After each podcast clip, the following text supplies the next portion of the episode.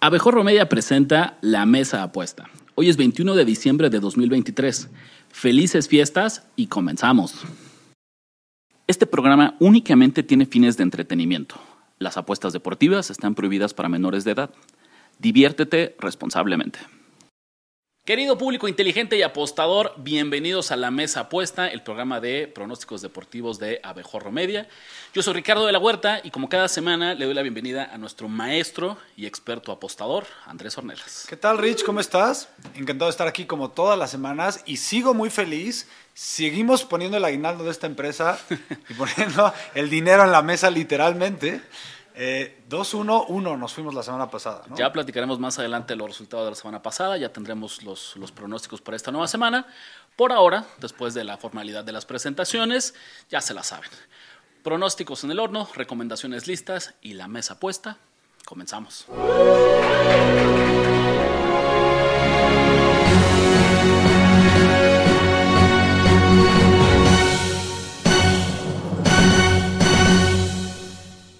Andrés, ¿qué tenemos preparado esta semana en el manual del apostador? ¿Qué consejo vamos a, qué lección vamos a dar esta semana? Ya saben, siempre buenos consejos aquí en la mesa puesta.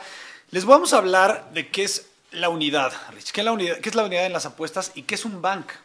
Primero, cuando ustedes empiezan a apostar, pues como cualquier cosa se te puede hacer un vicio, ¿no, ¿No Rich? O, o no se te hacía un vicio al principio. No, pero es, es, un, es un tabú, es una realidad, ser muy consciente que eso tiene que ser de diversión, que no se salga de control que hay que ser disciplinados, administrados y cómo lo logra la gente, Andrés. Bueno, así como en Año Nuevo ustedes no se van a pasar de copas, quiero pensar.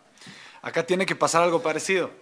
Eh, ustedes tienen que setear del ingreso que tienen, no sé, mensualmente, Rich, eh, un fijo de cuánto se quieren gastar, porque tú tienes que asumir que te lo vas a gastar, ¿no? Puedes ganar, puedes perder, tienes que asumir que ese fijo te lo vas a gastar. Entonces vas a sacar un fijo de tu, de tu ingreso mensual y ese lo vas a convertir en tu bank.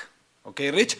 Ese bank lo tienes que repartir en unidades, porque eso es lo que tú tienes que escoger para literal hacer tus apuestas. ¿no? Entonces, sí, te voy a poner un ejemplo. Tienes un bank de 10 mil pesos, escoges que tu unidad es de 500 y lo que nosotros damos de consejo es que apuestes casi siempre, Rich, una unidad por apuesta, dos unidades, a veces hasta tres unidades, si esa apuesta realmente es la apuesta del año y quieres dejar ahí tu, tu casa, tu hipoteca, este, está bien. Entonces, máximo tres unidades.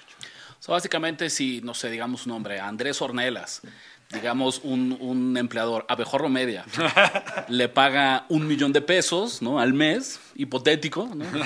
no es que haya visto tu recibo de nómina. Súper hipotético. ¿no? Pero eh, Andrés asigna una cantidad y el chiste es mantenerse a ella. Ganes o pierdas, siempre sea lo mismo. Platicados el tema de las unidades, fíjense que yo les recomendaría para apostadores principiantes, lo mejor es siempre apostar la misma cantidad, Andrés. Cuando ya eres muy experto y tú puedes identificar esta idea de es una apuesta con mayor probabilidad y valor, uh -huh. hace sentido que arriesgues un poquito más porque sería como el tema de las inversiones, ¿no?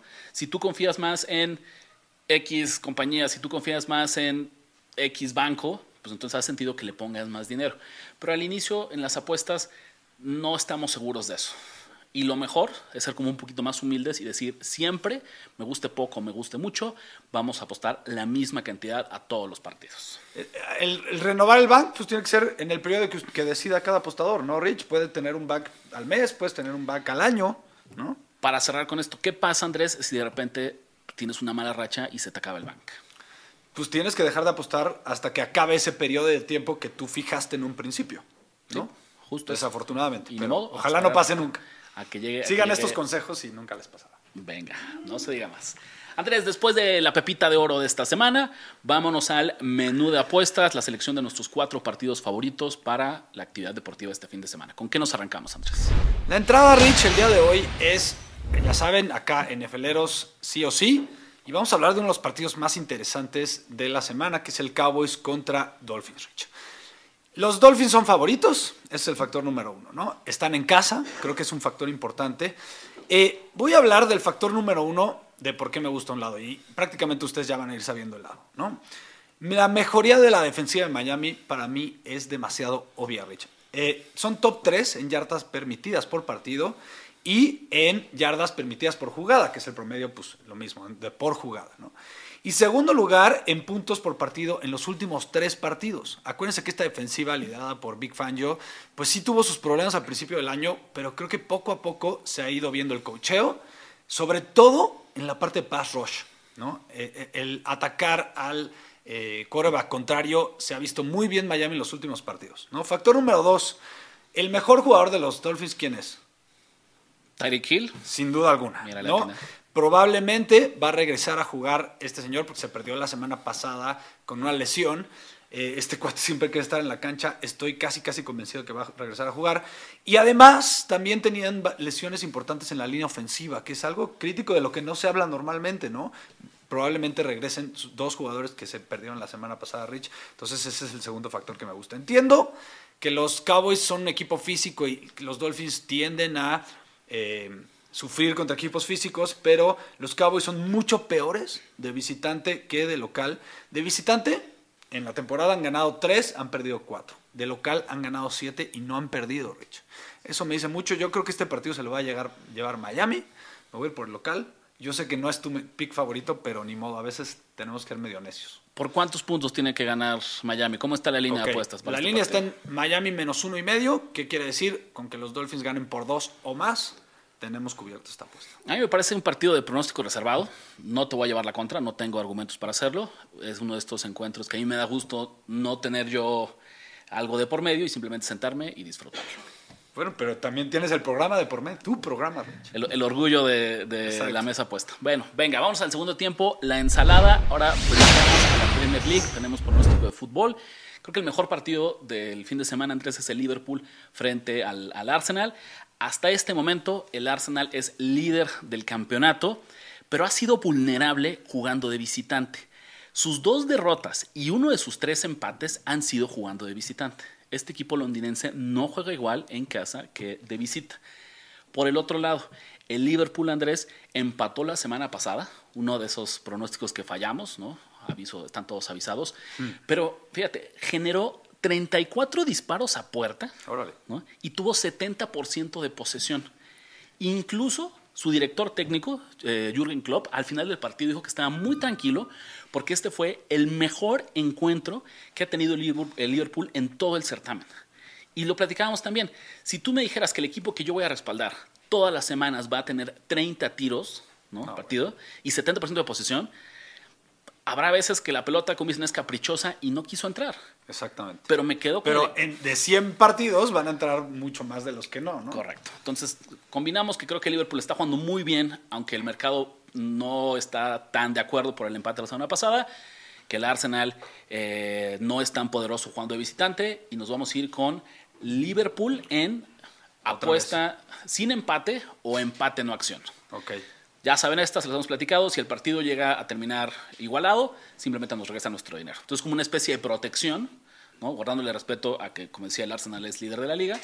Entonces, ojalá que ganen los rojos. Por ahí va mi pronóstico. En caso de empate, tampoco hay nada de que arrepentir. ¿Qué nos pasó con el América? La semana pasada también jugamos empate sin acción y empatamos, entonces nos regresaron íntegro nuestro dinero.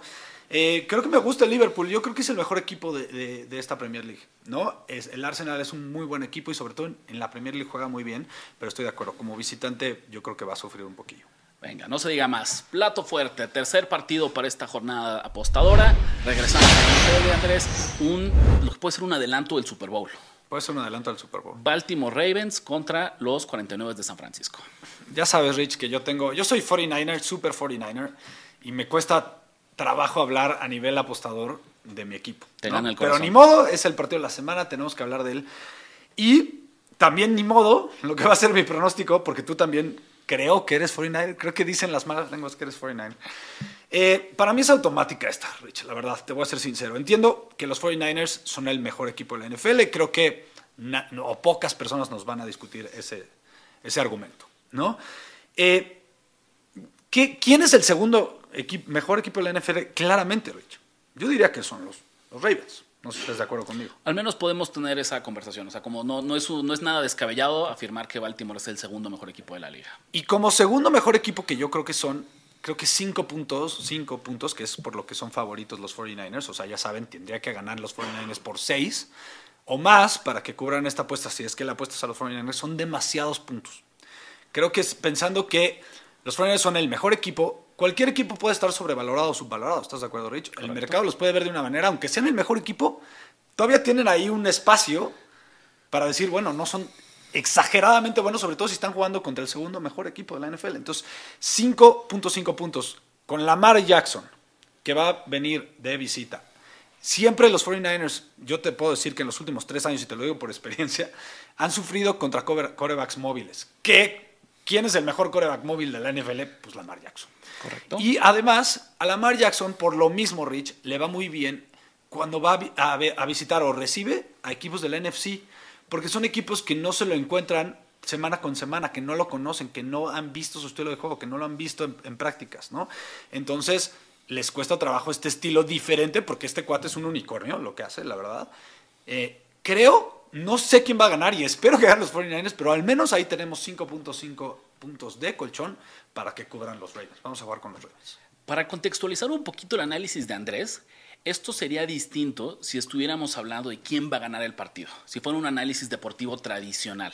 Exactamente. Al ser un análisis de apuestas, lo que nos interesa es la línea. Y en este momento los casinos dicen que San Francisco es mejor o es favorito por cinco puntos y medio. Y ahí es donde yo creo que está el valor, Andrés. Nadie está diciendo que Baltimore va a ganar. Lo que estamos diciendo es que entre un duelo entre potencialmente los dos mejores, eh, mejores equipos de la liga, va a ser un duelo cerrado. Exactamente. Dos estadísticas que te traigo para complementar este, tu, análisis, Andrés, y nos movemos al postre. Número uno, John Harbaugh, que es el entrenador del equipo de Baltimore, en su carrera tiene un 60% de efectividad contra el spread cuando no es el favorito. Ok. ¿no? Lamar Jackson. Acá le decimos underdog, ¿no? Ándale, como el, el underdog, ¿no? No favorito en español. Eh, Lamar Jackson en esta misma posición, como no favorito o como un favorito chiquito de menos de un gol de campo, 94% de efectividad. ¿Qué? no pasa mucho. Es mucho. No pasa mucho. Pero este señor es casi infalible en esta posición. Entonces, esto lo que yo necesito escuchar. Vámonos con Baltimore en más 5.5 como el, plato fuerte de esta semana. Nos vamos contentos con que ganen los 49 y, y cubran Que gane, que gane San Francisco por tres, creo que sería el... para que tu, cartera, pero tu corazón también esté feliz. Exactamente, todo bien este fin de año, ¿no? Tocamos madera, Andrés, y que eh, San Francisco gane por tres. ¿Qué sigue, Rich? ¿Qué sigue? Venga, cerramos con, con, el postre. Por primera vez en, en la mesa, pues vamos a platicar de NBA, Andrés, ¿no? Qué bello, qué bello se ve esa imagen. Desde hace unos años, la NBA tiene esta, esta naciente tradición de tener partidos estelares todo el día de Navidad. Por cierto, ya se lo quiere apañar el espacio de la NFL, pero lleva eternidades siendo un espacio de la NBA, ¿no? Pues al menos vamos a decir unos 10 años, yo creo, que decidieron poner juegos entre los mejores equipos de la liga para, eh, para esta gente. Entonces nosotros vamos a tomar uno de ellos, que es el caso entre los Lakers de Los Ángeles y los Celtics de Boston, dos equipos que son contendientes al título, no los favoritos, pero que están ahí en la discusión. Por ahí anda LeBron. Por ahí anda LeBron James, exactamente. Por ahí anda Jason Tatum de los Celtics.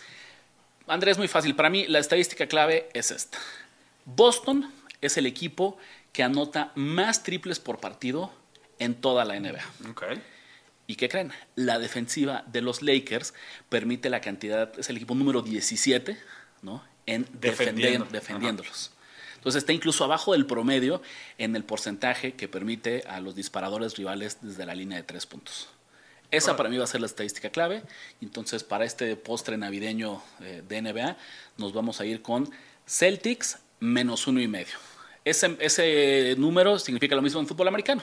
Para que cobremos la apuesta, Boston tiene que ganar por dos o más puntos. Que en básquet es ganar, Exactamente. ¿no? O sea, muy rara vez un partido se cierra con un punto. Con un punto, correcto. Muy bien, eh, me gustaría complementar tu pick porque yo también, aparte de, este tema de los triples, porque a ver, esta NBA se decide y se gana con los triples, esta moderna NBA, ¿no? Ni modo, hay gente que lo que no le gusta, pero es la realidad. Los analytics lo dicen. Pero también me di cuenta de algo muy importante del lado defensivo de los, de los Celtics. Son muy buena defensiva, una de las mejores de toda la NBA, Rich. Segundo lugar en rebotes, rebotes generales, ofensivos y defensivos. Y eh, Primer lugar en rebotes defensivos, lo cual te dice que seguramente LeBron, Davis y compañía van a sufrir a la hora de que ellos ataquen para recuperar rebotes ofensivos. Y también son número uno de toda la NBA en, rebote, en bloqueos. ¿no? Entonces seguramente veremos temas defensivos que ayuden a, los Celtics a ganar este partido.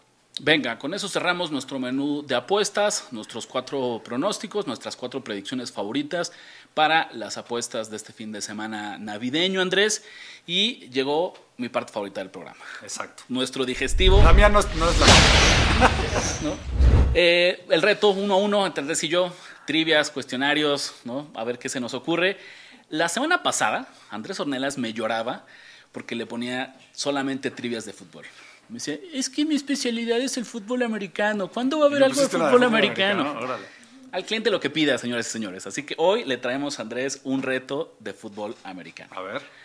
Te voy a poner cinco logos de equipos de fútbol americano. Por eso también quiero decir que no le pegaste a tu apuesta del América. ¿eh?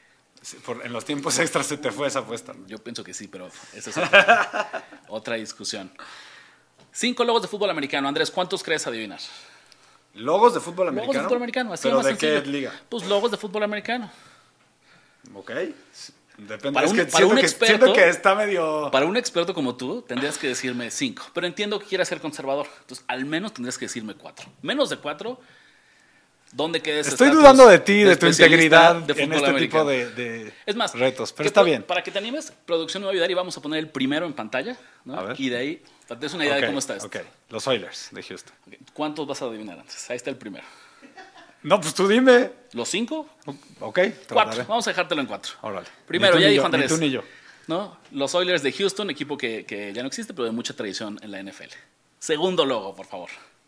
El Tech, los borregos del Tech. Ahí está. Ah, ¿Ves? Está mi alma fácil. mater. ¿no? Está fácil, lo puedo poner. Dos de dos para Andrés. Tercer logo que tenemos por acá.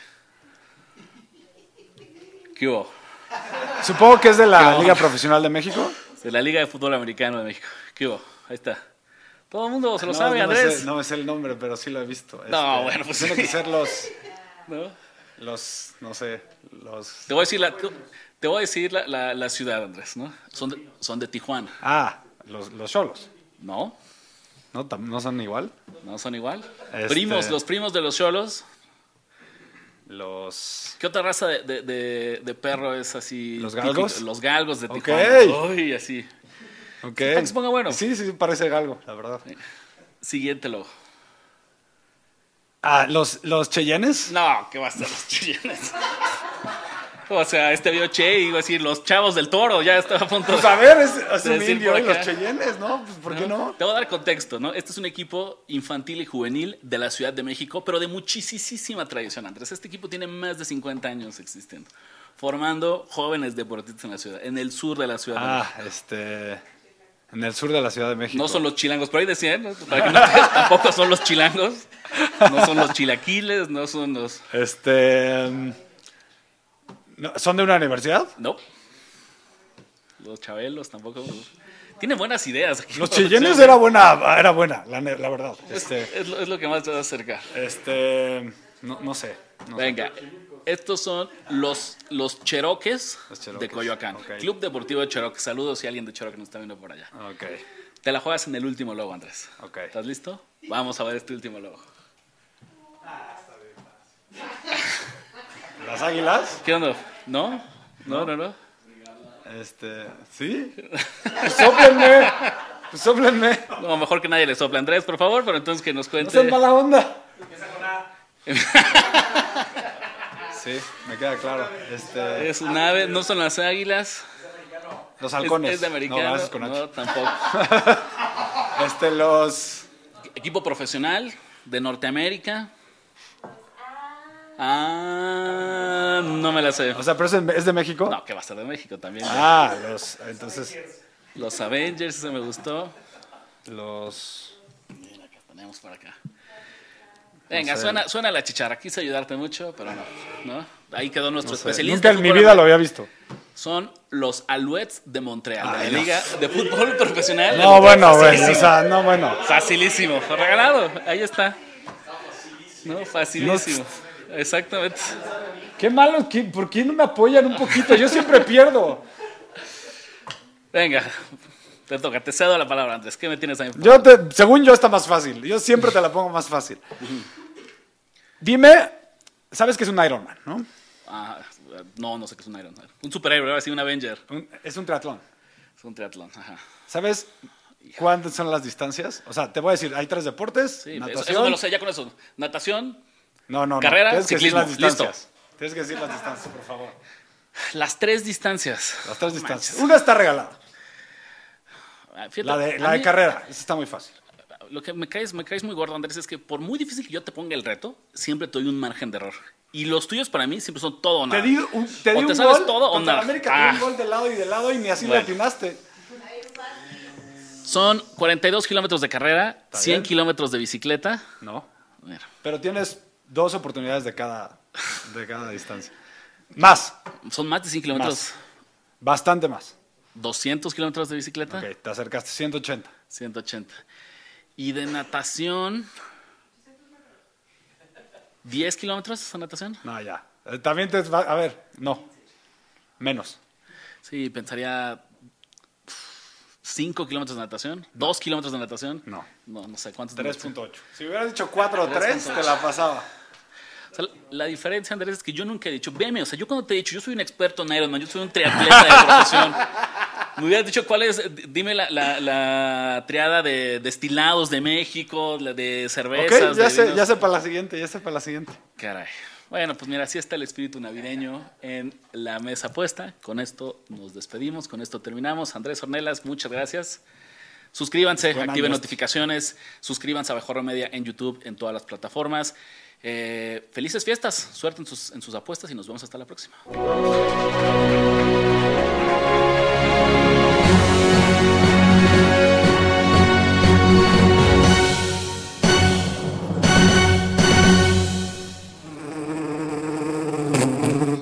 Esta fue una producción de Abejorro Media. No olvides suscribirte a este podcast, darnos cinco estrellas y compartirlo. Búscanos en todas las redes sociales como Abejorro Media.